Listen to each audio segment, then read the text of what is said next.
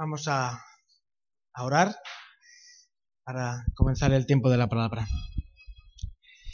Señor, queremos darte gracias por la oportunidad que nos da en esta mañana de estar juntos. Te rogamos que nos, eh, nos ayudes a adorarte, Señor, como hemos cantado. Nos ayudes, Señor, a encontrarnos contigo en esta mañana como deseamos y hemos expresado a través de las canciones, Señor. Queremos verte, queremos sentirte, queremos, Señor, necesitamos que tú nos sigas transformando y nos sigas, Señor, haciéndonos cada vez más semejante a ti, Señor Jesús. Gracias una vez más por la oportunidad de poder estar juntos en esta mañana. Pon tú todo lo que falte en esta mañana, porque tú bien sabes, Señor, que siempre, siempre nos quedamos faltos a la hora de hablar de ti, Señor.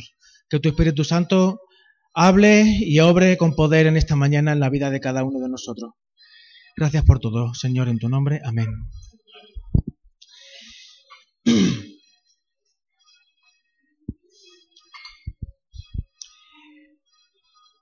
Vamos a, voy a hacer la lectura. He, decidido hacerla yo porque son dos, dos versiculitos chiquititos. Y está en Primera de Juan, capítulo 3. Primera de Juan, capítulo 3. Versículos 4 y 5. ¿Vale? Primera de Juan, capítulo 3, versículos 4 y 5. ¿De acuerdo?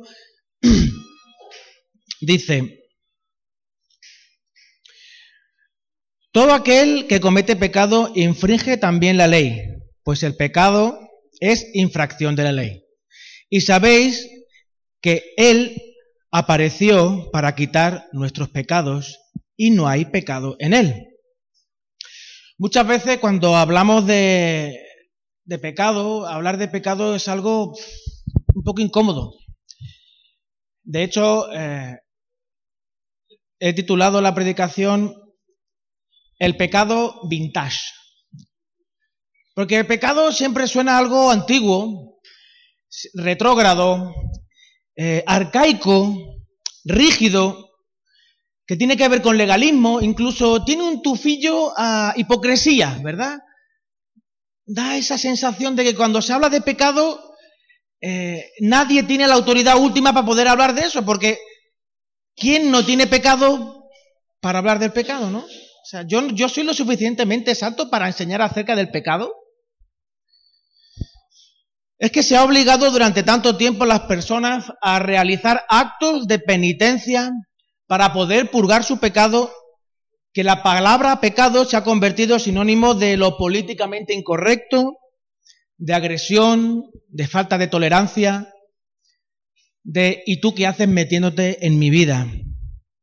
De hecho, si hoy hiciéramos una encuesta, saliéramos hoy domingo a la calle a hacer una encuesta, buenos días Carmen, a preguntar a la gente cuán mala se cree ser, cuán mala se cree la gente que es, la respuesta mayoritaria, por no decir toda, sería pues, hombre, yo malo, malo, malo, lo que se dice malo, pues no soy malo. De hecho, hay gente peor que yo. Yo malo no soy. Yo no he matado a nadie, yo no he robado un banco. Malo, malo no soy. En el fondo, un, término muy saluqueño, soy buena gente, ¿verdad? Lo más cercano a lo que la Biblia llama pecado, las personas en líneas generales lo consideran como defectos. Bueno, todo el mundo tiene un defecto, ¿no? Fallos del carácter, una acción necesaria para un bien mayor. Frases como, es que nadie es perfecto. Yo tengo mis defectos, pero ¿quién es perfecto? Nadie es perfecto se justifica un, pequeño hecho por un bien mayor o por una injusticia. Conozco en más de un caso que han hecho pequeños hurtos para, bueno, es que ya nos roban, los gobernantes ya nos roban. ¿Qué pasa si yo no pago todo Hacienda? O hago esto o lo otro para pagar menos, ¿no? si ya nos roban suficiente, ¿verdad? En el fondo, no le hago mal a nadie. ¿Qué mal le hago yo en mi casa tomándome cuatro cervezas? yo no le hago mal a nadie. Oyéndome arba y tomándome cuatro copas de vino. ¿Qué daño le hace? No, eso, eso es mío, mi mundo, mi espacio. Eso no le hace, no, no le hace daño a nadie. Son frases que justifican y calman la conciencia. Para estas personas, los de la encuesta, sí hay algo que tiene sentido. Cuando se habla de pecado, en la Biblia lo relacionan con aquellos errores o fracasos que cometen en su vida y de la que pueden arrepentirse. Bueno, pues aquel accidente que tuve, pues me arrepiento porque claro, tenía que haber corrido menos. Cosas así, accidentes, cuestiones menores que al fin y al cabo muchas veces incluso le echen la culpa al ayuntamiento de la carretera porque no arregló los baches, ¿verdad? Sin embargo, de lo que Juan está hablando aquí no tiene nada que ver con estos postulados. Juan, de una forma muy concisa, nos indica que si no comprendemos de una forma amplia la dimensión del pecado, no lograremos comprender la obra de Cristo. Si no comprendemos cuál es la realidad del pecado en el ser humano, no comprenderemos ni valoraremos la obra de Cristo. Eso que acabamos de cantar, ¿verdad? Hoy he venido, hoy no he venido a pedirte, sino a adorarte, por la obra que has hecho en mí, pero ¿cuál es la obra que Cristo ha hecho en mí si no, conozco cuál es la dimensión de esa obra? Porque desconozco el pecado y la obra del pecado en mi vida. Quisiera llamar vuestra atención sobre varios, sobre varios versículos, os lo, voy a leer, los versículos del capítulo 3, del 1 al 7, que claro, eh, el, capítulo 3 comienza diciendo hijos de Dios. Yo entiendo que los, traductores de la Biblia, los editores de la Biblia han hecho lo mejor que han podido, pero mm, yo, no yo personalmente no hubiese puesto ese título hijos de Dios, hubiese puesto Cristo el eje sobre el cual gira la vida del cristiano. Si no, fijaos. Dice del versículo 1, vamos a leer al versículo 7. Todo el que, lo tenga, que me acompañe si quiere, y si no, porque encienda el móvil y lo ponga en su, en su pantalla. Dice, mirad cuán amor nos ha dado el Padre para que seamos llamados hijos de Dios. Por esto el mundo no nos conoce, porque no le conoció a quién? A Él. Fijaos, ¿eh? A Él. Amado, ahora somos hijos de Dios y aún no se ha manifestado lo que hemos de ser, pero sabemos que cuando Él se manifieste seremos semejantes a Él porque le veremos a Él tal y como Él es. Todo aquel que tiene esta esperanza, en él se purifica a sí mismo, así como él es puro. Tres versículos, siete veces Cristo. Todo aquel que comete pecado infringe también la ley, pues el pecado es infracción de la ley. Sabéis que Él apareció para quitar nuestros pecados y no hay pecado en Él. Todo aquel que permanece en Él no peca, todo aquel que no peca. Todo aquel que peca no le ha visto ni le ha conocido a Él. Hijitos, nadie os engañe, el que hace justicia es justo como Él es justo.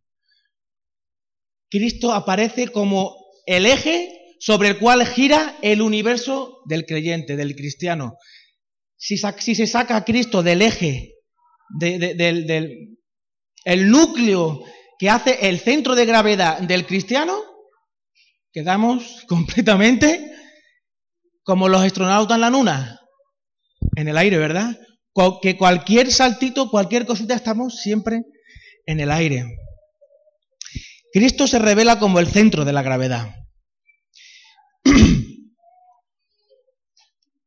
Juan está atendiendo a, una necesidad que la comunidad tiene, de reencontrarse, de reencontrar su sentido e identidad. Si no, fijaros lo que dice en el versículo 26 del capítulo 2. Fijaos, que está muy cerquita del capítulo 3.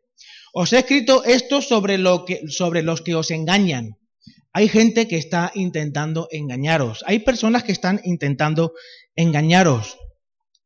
Juan es consciente que la mentira se instala muy fácilmente en la vida del ser humano. De hecho, el propio Dios nos recuerda a través de Jeremías, capítulo 7, versículo, capítulo 17, versículo 9, un texto que todos, que todos conocemos o nos suena, ¿no? Engañoso es el corazón más que todas las cosas y perverso. ¿Quién lo conocerá? El corazón del ser humano es una cuna de cosas malas y desagradables. Alejandro Sanz, ¿quién conoce a Alejandro Sanz? Alejandro Sanz no se llama Alejandro Sanz, se llama, tiene otro nombre, no sé exactamente cuál es, pero tiene otro nombre. Alejandro Sanz nos habla de esta fragilidad del corazón humano. Hay una canción suya que dice, cuando nadie me ve, puedo ser o no ser, ¿verdad? Bueno, he ensayado en casa, ¿eh? Cuando nadie me ve, puedo ser o no ser. Cuando nadie me ve, en la intimidad de tu corazón es donde se libra la batalla más dura. Ahí es donde realmente se sabe si eres o no eres. Si eres lo que dices ser cuando nadie te ve. Puedes engañarte con mil frases, con mil versículos aprendidos, con... Es que, qué mal hago yo haciendo esto o haciendo lo otro, ¿no? Pero en la intimidad, allí donde nadie te ve, allí es cuando se sabe cómo está tu cuenta moral con Dios, si la tienes saldada o no la tienes saldada.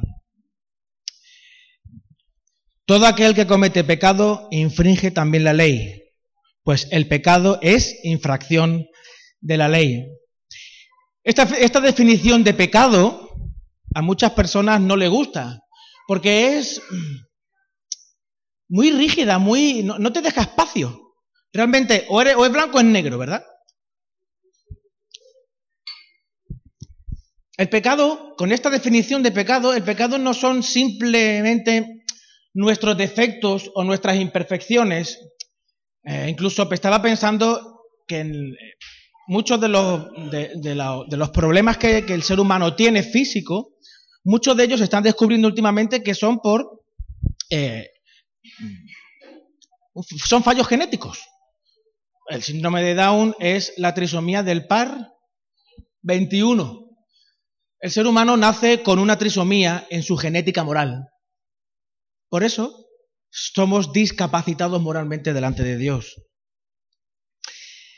Pecar no es ser imperfectos. El pecado no es solo una señal de aquello que nos falta. En muchas ocasiones se muestra al ser humano como víctima de sus errores, de sus circunstancias, de sus limitaciones. Y esto solamente desde el ámbito de Dios, desde lo que nos enseña la palabra, es solamente una cara de la moneda. De hecho, en la actualidad hemos desarrollado un consenso cultural en el que las personas se comportan mal no porque en su corazón hay maldad, sino porque tienen una autoestima muy baja. Tienen un concepto demasiado bajo de sí mismas. Por ejemplo, la razón por la cual los maridos maltratan a sus mujeres y por la cual las personas se convierten en criminales es porque tienen un bajo concepto de sí mismas, se quieren poco, no se aman lo suficiente. Se sienten poquito y como los demás no los valoran, no les dan el cariño que necesitan, pues se vuelven violentos y reivindican esa, esa realidad.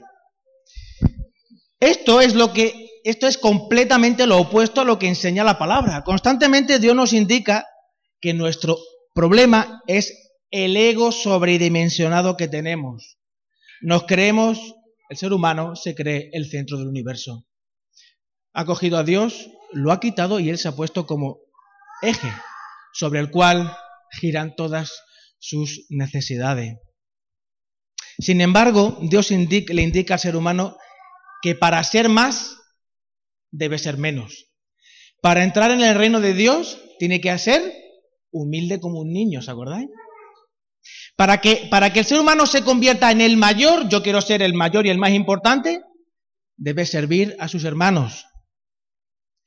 Incluso Pablo tiene que recordar que nadie tenga mayor concepto de sí que el que debe tener, sino que piense que su hermano es mayor y más importante que él mismo para que podamos tener una relación sana y saludable. Constantemente Dios nos está diciendo que yo baja, baja, baja, constantemente, baja de las nubes, baja de las nubes, que ese no es tu sitio, que ese no es tu sitio. Te vas a hacer daño a ti y a los demás. Baja de las nubes, baja de las nubes. Todo esto no surge de la nada. La muestra viva que el ego sobredimensionado humano es el problema es las constantes referencias a Cristo como aquel que sí tiene todos los derechos y renunció a ellos por amor a la humanidad. Marcos capítulo 10, versículo 45. Yo no he venido para ser servido, sino para servir y dar mi vida en rescate por muchos. Un versículo archi sabido y requete, requete reconocido. Juan sabía que toda esta influencia acerca del pecado y la responsabilidad del hombre estaba puesta en duda. El medio mediatiza. El lugar donde vivimos, el agua donde nadamos, se nos, nos contamina. No voy a decirlo así exactamente, pero sí que mm, vosotros habéis visto que a las ballenas y a los, a los, los peces que están constantemente en el mar, sobre todo los peces grandes, se les pegan unas lapas, no sé si son lapas o son unos parásitos. Debilitan al, animal, viven del animal y al final el animal no se sabe si está vivo o está muerto porque está recubierto completamente de ese tipo de animales. El medio nos mediatiza, Juan expone claramente en el versículo 4 que el ser humano, a pesar de creerse víctima, su corazón está en una disposición constante de rebeldía contra Dios, abierta y persistente. Dios no me interesa nada de lo que tú dices acerca de mí, ni acerca de nada. Yo soy el que manda, tú no eres nadie, tú ni siquiera existes. En el Nuevo Testamento se define pecado como una realidad que activamente hacemos. No es solo una cuestión pasiva, yo soy rebelde porque el mundo me ha hecho así. ¿Os acordáis de esa canción? ¿Verdad? Yo no tengo culpa. Yo simplemente reacciono ante las agresiones externas. Si yo soy buena gente, ¿verdad? En el Nuevo Testamento el pecado no es solo algo pasivo, el pecado es una afrenta a Dios, es la razón principal por la que Jesús vino al mundo. De hecho, en el Nuevo Testamento, a través Ve preparando eso, Pablo. A través de las metáforas soteriológicas, vamos a ver ahora un cuadro pequeñito y rápido.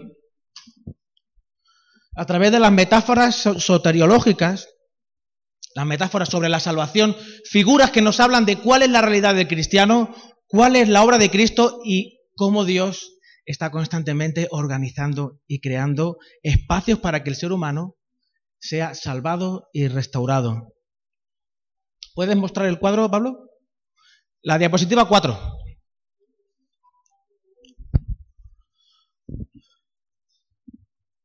¿No lo puedes pasar? La siguiente. Dale. Vale, esto es.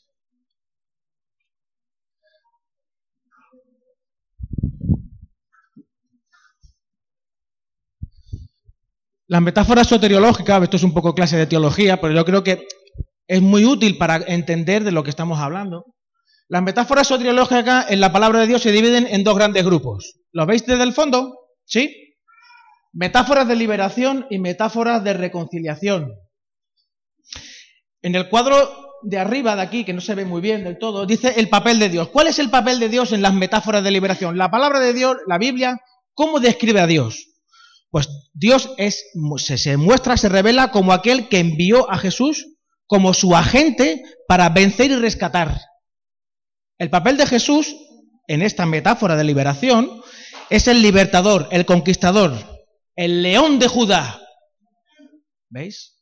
Es el, aquel que hay una, hay una parábola, hay una parábola en la que el Señor tiene que atar al, al, al hombre fuerte ¿Os acordáis? Tiene que atar al hombre fuerte para rescatar. Él es el que rescata. Él, él, es el más fuerte, el que puede. El Señor. ¿Vale? El Mesías, el que es enviado para rescatar a la humanidad. ¿Cuáles son los enemigos de, este, de, esta metáfora de la, de la de soteriológica de liberación? Pues Satanás y sus huestes capturaron a la humanidad y la guardan bajo esclavitud. Somos esclavos de Satanás y de lo que él quiere hacernos. Eso constantemente en la palabra de Dios aparece. ¿Cuál es el papel del hombre aquí? Pues somos cautivos y esclavos, somos víctimas del pecado y de la muerte. La cruz de Cristo es el objeto del rescate. Cristo ahí nos liberó. Aparentemente era una, un, despropósito, una pérdida, pero realmente su triunfo y su gloria fue la resurrección, reivindicando que Él era el Señor. Y la salvación es la liberación del poder de Satanás, del pecado y de la muerte. Las metáforas de esta parte de aquí, es las metáforas de liberación, en ese, en ese lado de las metáforas soteriológicas, pues nos encontramos muy cómodos. ¿Por qué? Pues porque yo no tengo que hacer nada, yo, soy, yo no soy culpable, yo soy víctima de, de Satanás y de lo que él ha hecho. Yo no tengo que, yo no soy responsable de nada. ¿Verdad, Moy? En cambio, en las metáforas de reconciliación, Dios se muestra a Dios desde otro ángulo. A Dios se le muestra como el Dios airado. En la metáfora de liberación, Dios se, le muestra, Dios se muestra como el Dios de amor que envía, de tal manera amó Dios al mundo. En la metáfora de reconciliación, Dios se muestra como un Dios airado, un Dios santo, el cual no puede estar en presencia de pecado y, y, es imprescindible una restauración a través de un sacrificio. Jesús es esa víctima sacrificial perfecta. En este caso, Jesús tiene un papel pasivo. Como cordero fue llevado al matadero. ¿Os acordáis de esos pasajes? ¿Verdad? Los hombres son ahí activos al 100%. Han pecado contra Dios y se han rebelado contra su ley. La muerte no es una consecuencia. La muerte es la herramienta, el instrumento divino para castigar el pecado. Al hombre se le juzga como un criminal que ha incurrido en verdadera culpabilidad porque es cómplice de sus opresores. Cristo es el sacrificio que paga esa, esa demanda de un Dios airado por la santificación. El triunfo y la gloria, una vez más, se ve en la crucifixión, porque ahí se anularon, Cristo al pagar en la crucifixión anuló todo aquello que había en contra nuestra. Y así se reconcilia, nos somos reconciliados con Dios, con Dios, con Dios Santo, teniendo comunión con Él.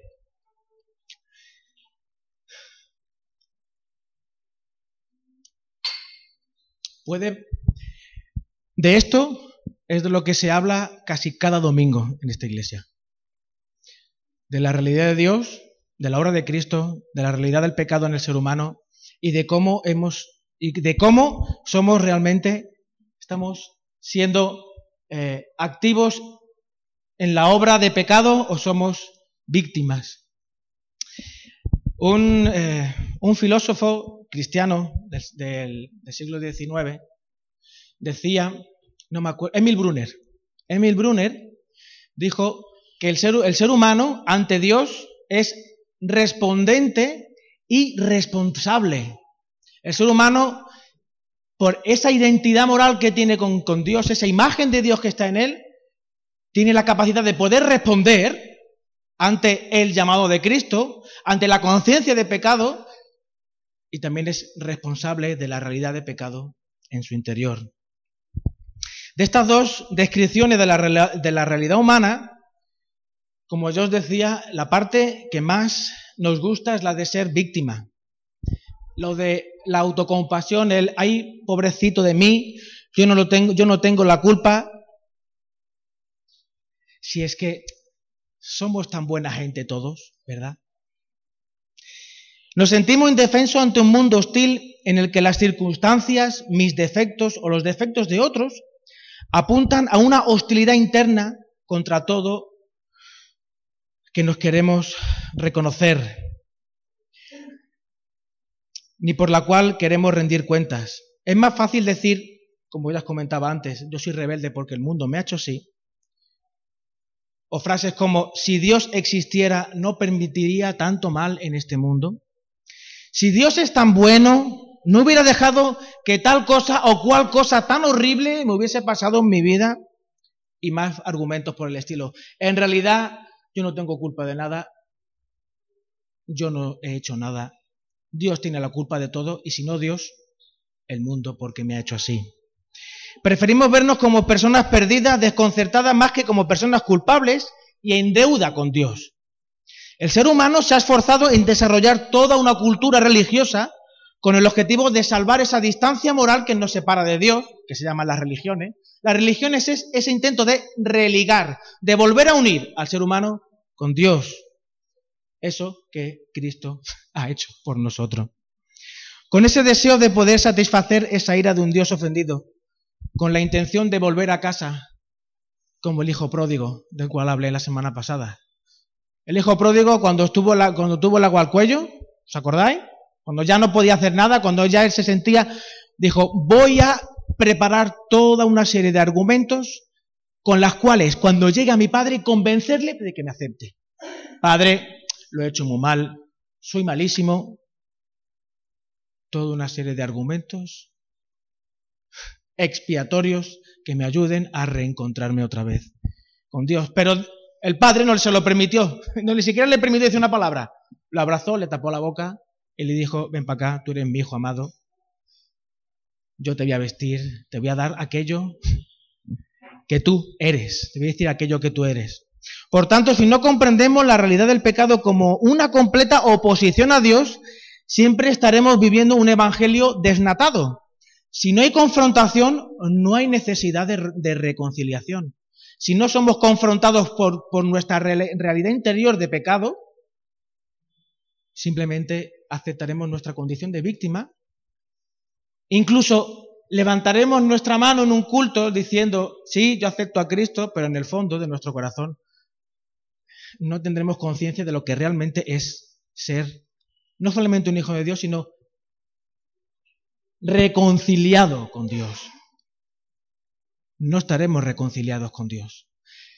Simplemente habremos sido rescatados, pero no reconciliados. Y si no somos reconciliados, no tenemos una nueva naturaleza. Y al no tener una nueva naturaleza, el pecado sigue morando en nuestra vida. Y es tan fácil engañarnos, tan fácil engañarnos. Por tanto, necesitamos un libertador y uno que pague nuestra enorme deuda moral. La deuda moral reside en la imposibilidad de residir bajo el mismo techo con un Dios santo y un Rubén lleno de pecado. El versículo 5 enfoca claramente la obra de Cristo. Y sabéis que Él apareció para quitar nuestros pecados y no hay pecado en Él. Muchos quieren ver a, Jesús, a Cristo, como un maestro, una guía moral, un, ejemplo a seguir. Incluso a veces, dentro del propio discurso de, la Iglesia, decimos de nosotros mismos que tenemos que imitar a Cristo, ¿no? Sin embargo, Juan deja claro que Jesús vino a quitar el pecado. No vino a ser solo un maestro, vino a ser nuestro Señor. Cuando la palabra dice que Jesús vino a buscar y a salvar lo que se había perdido, Lucas 19:10, Él está hablando de algo mucho más profundo que la, la desorientación que provoca este mundo caótico y lleno de dificultades. Cuando vemos la tele, ponemos las noticias, parece que esto se va a acabar ya. Terremotos aquí, volcanes allá, aviones que se caen aquí, no sé cuántos muertos este verano en coche, eh, no sé cuántas, las marcas de los coches diciendo, mm, anunciando que tienen que recoger no sé cuántos miles de coches en Europa porque corre eh, riesgos de incendio los coches. No sé cuántas eh, mujeres han sido maltratadas durante este, lo que llevamos de año. No sé cuántos niños mueren alrededor del mundo cada segundo Y así podemos seguir contando y contando y describiendo y... Madre mía, aquí no hay salida, aquí no hay salida, esto es un horror, un caos. Juan habla de nuestros pecados. Él habla de nuestra condición como pecadores ante un Dios airado. Cuando Cristo se presenta a tu vida, Él se convierte en el eje sobre el cual orbita todas tus ilusiones, todas tus preferencias, todas tus prioridades y sucede algo muy especial en tu corazón. Dejas de centrarte en lo que tú piensas de ti mismo, dejas de mirar tu propio ombligo, yo no, os lo voy a enseñar, ya lo habéis visto en la playa, dejas de mirar en tu propio, a tu propio ombligo para disfrutar de la belleza, la majestad, la grandiosidad y la obra de Cristo que hace pues 20 minutos estábamos cantando sobre eso. Cuando esto sucede, muchos hablan de Jesús como un modelo a seguir. Pero esta no es la razón, es la conclusión tras el suceso regenerador, regenerador de la limpieza del pecado. El verdadero conocimiento, la verdadera fe, brota del conocimiento que de nosotros mismos nos da la palabra de Dios. Eh, algunos podrían pensar, es que al decir eso, estás poniendo al hombre como eje sobre el cual gira todo. Y estás desplazando a Cristo. No es poner al hombre en el centro, eh, al centro del universo, es tener claro cuál es la verdadera necesidad que el ser humano tiene de ser rescatado y de ser renacido. la naturaleza de Jesús, como bien dice Juan, es sin pecado. Y además dice que Él vino. Él vino. Él es el único que ha vivido sin contaminación y sin polución ninguna.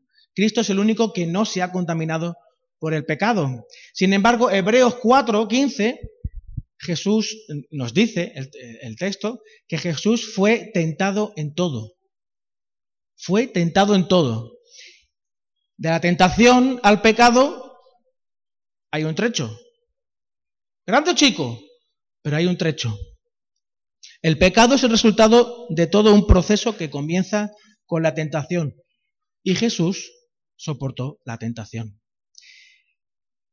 Es intentar comprender esa verdadera naturaleza de Jesús es tan complicado porque generalmente el ser humano aprende a través de comparación. Aprendemos a que ¿Cómo yo, yo cómo sé que Rosa es una mujer? Porque su fisonomía es de mujer. Hay otras mujeres que se parecen a ella en líneas generales, por tanto, Rosa es una mujer. Mi tío Pepe es un hombre, ¿por qué? Porque su fisonomía, etcétera, es la, la comparación. Aprendemos por comparación. En cambio, a Cristo, ¿con qué lo podemos comparar? ¿Qué otro Dios se ha encarnado como Cristo lo ha hecho? Nadie. Nadie. Por eso es tan complicado, comprender la naturaleza de Cristo siendo completamente Dios y siendo completamente hombre a la vez. Sin embargo, de lo que sí podemos estar seguros es de las eh, declaraciones que la palabra de Dios hace acerca de Jesús. Si Jesús fue tentado en todo de la misma manera que lo somos tentado cada uno de nosotros, es porque Cristo no le fue gratuita ninguna de las decisiones ni de las situaciones por las que pasó. Cristo no pasó por la tierra ni sufrió como, eh, como en las películas hay gente que sale ardiendo. ¿No se lo habéis visto en las películas gente que sale ardiendo? Pues una vez en, Discovery Channel salió pues, una de esas personas y claro, sí que sale ardiendo, pero tiene una capa de un gel que le protege de la temperatura, de la llama. Entonces, en verdad, ese hombre o esa persona no está sufriendo, no, no, está padeciendo nada. Cristo no tuvo ninguna capa divina que lo protegiese de la tentación. Cristo sufrió la tentación, era un ser humano tal cual lo somos nosotros, pero sin pecado. Él no pecó.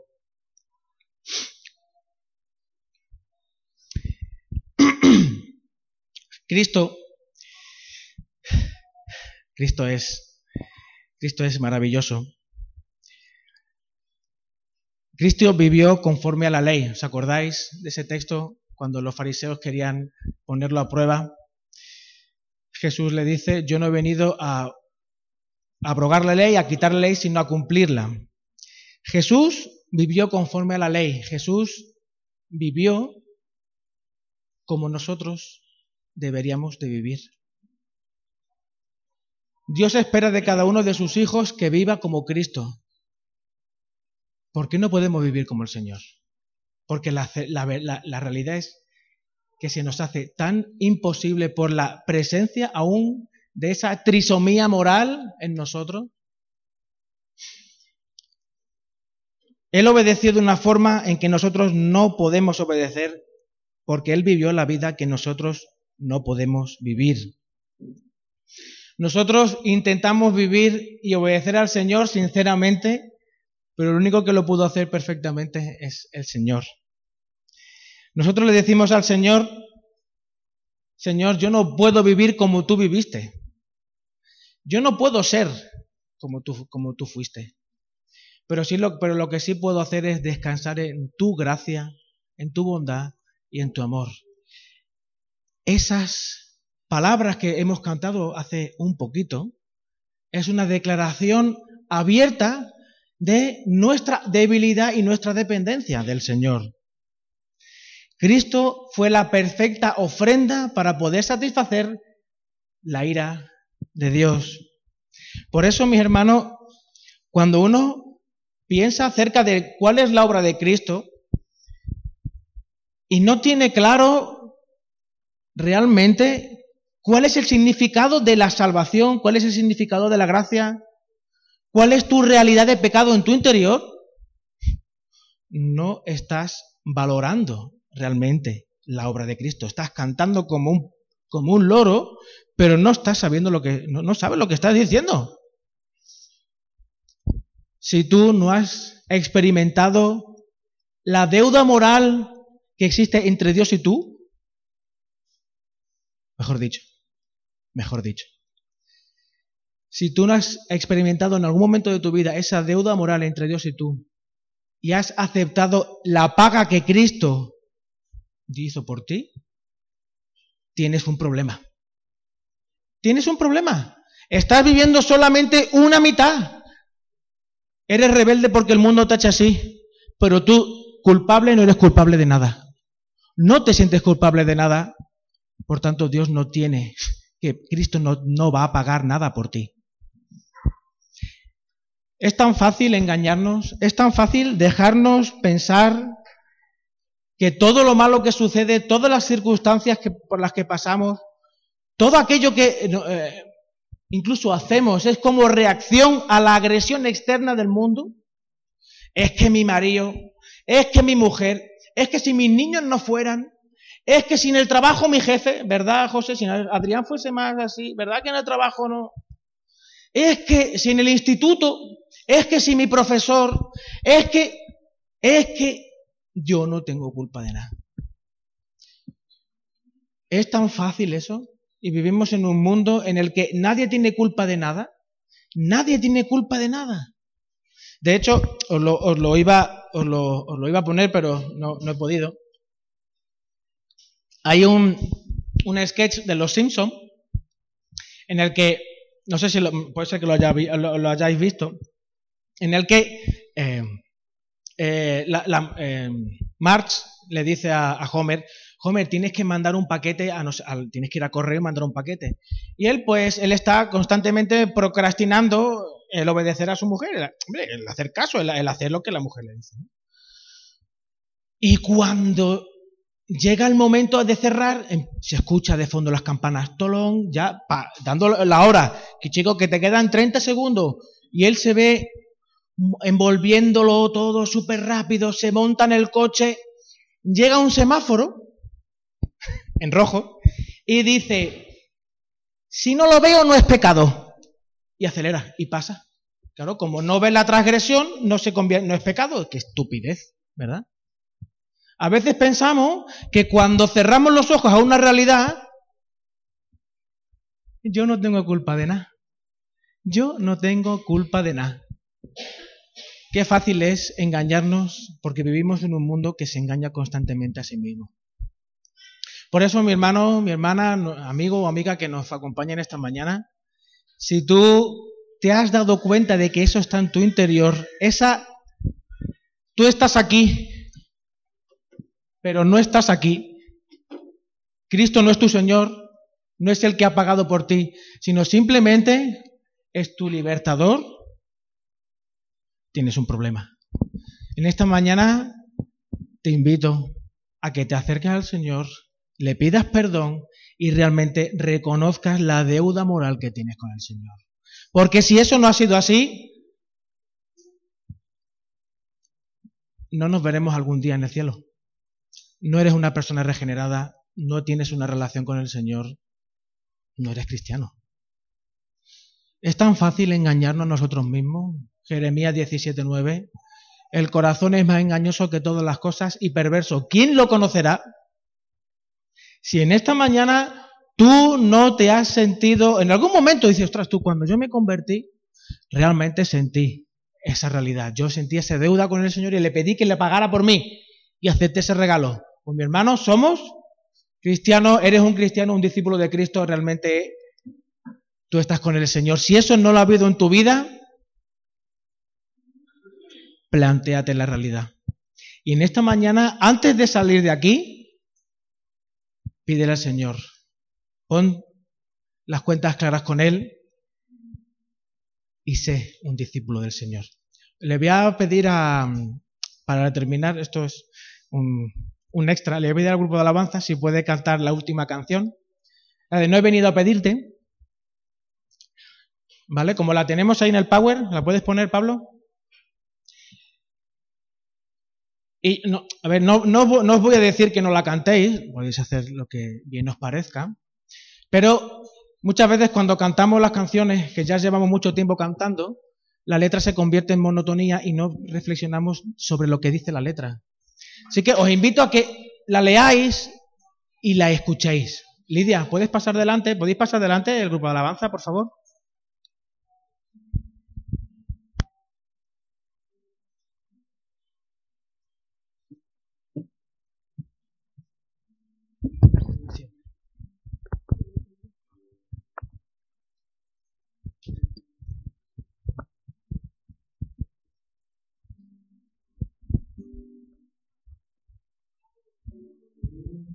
Ido a pedirte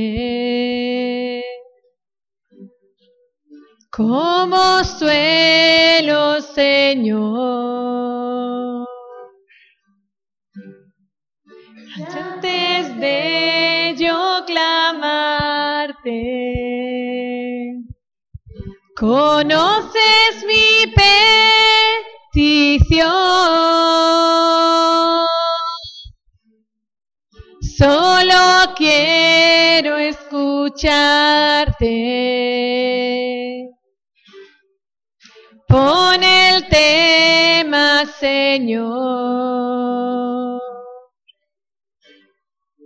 Caminar por el parque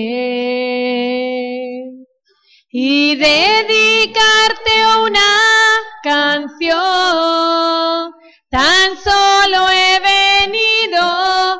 Estar contigo, a ser tu amigo, a compartir con mi Dios, adorarte y darte gracias, por siempre. Gracias por lo que has hecho, Señor, conmigo.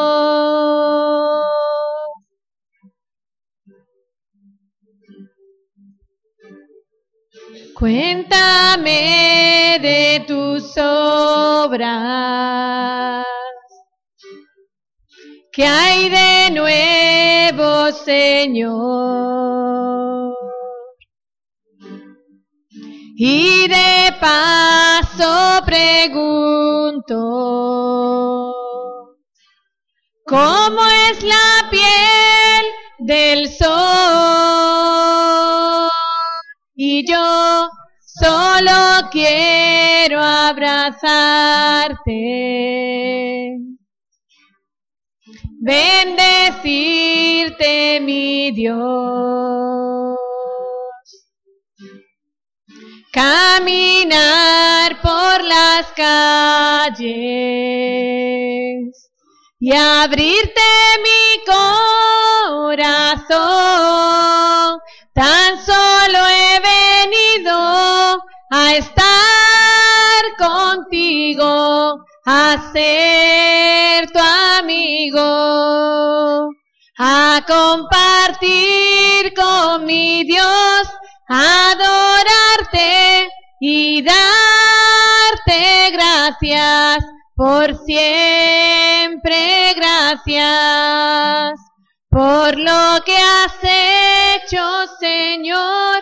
He venido a estar contigo, a ser tu amigo, a compartir con mi Dios, adorarte y darte gracias por siempre gracias por lo que has hecho Señor conmigo.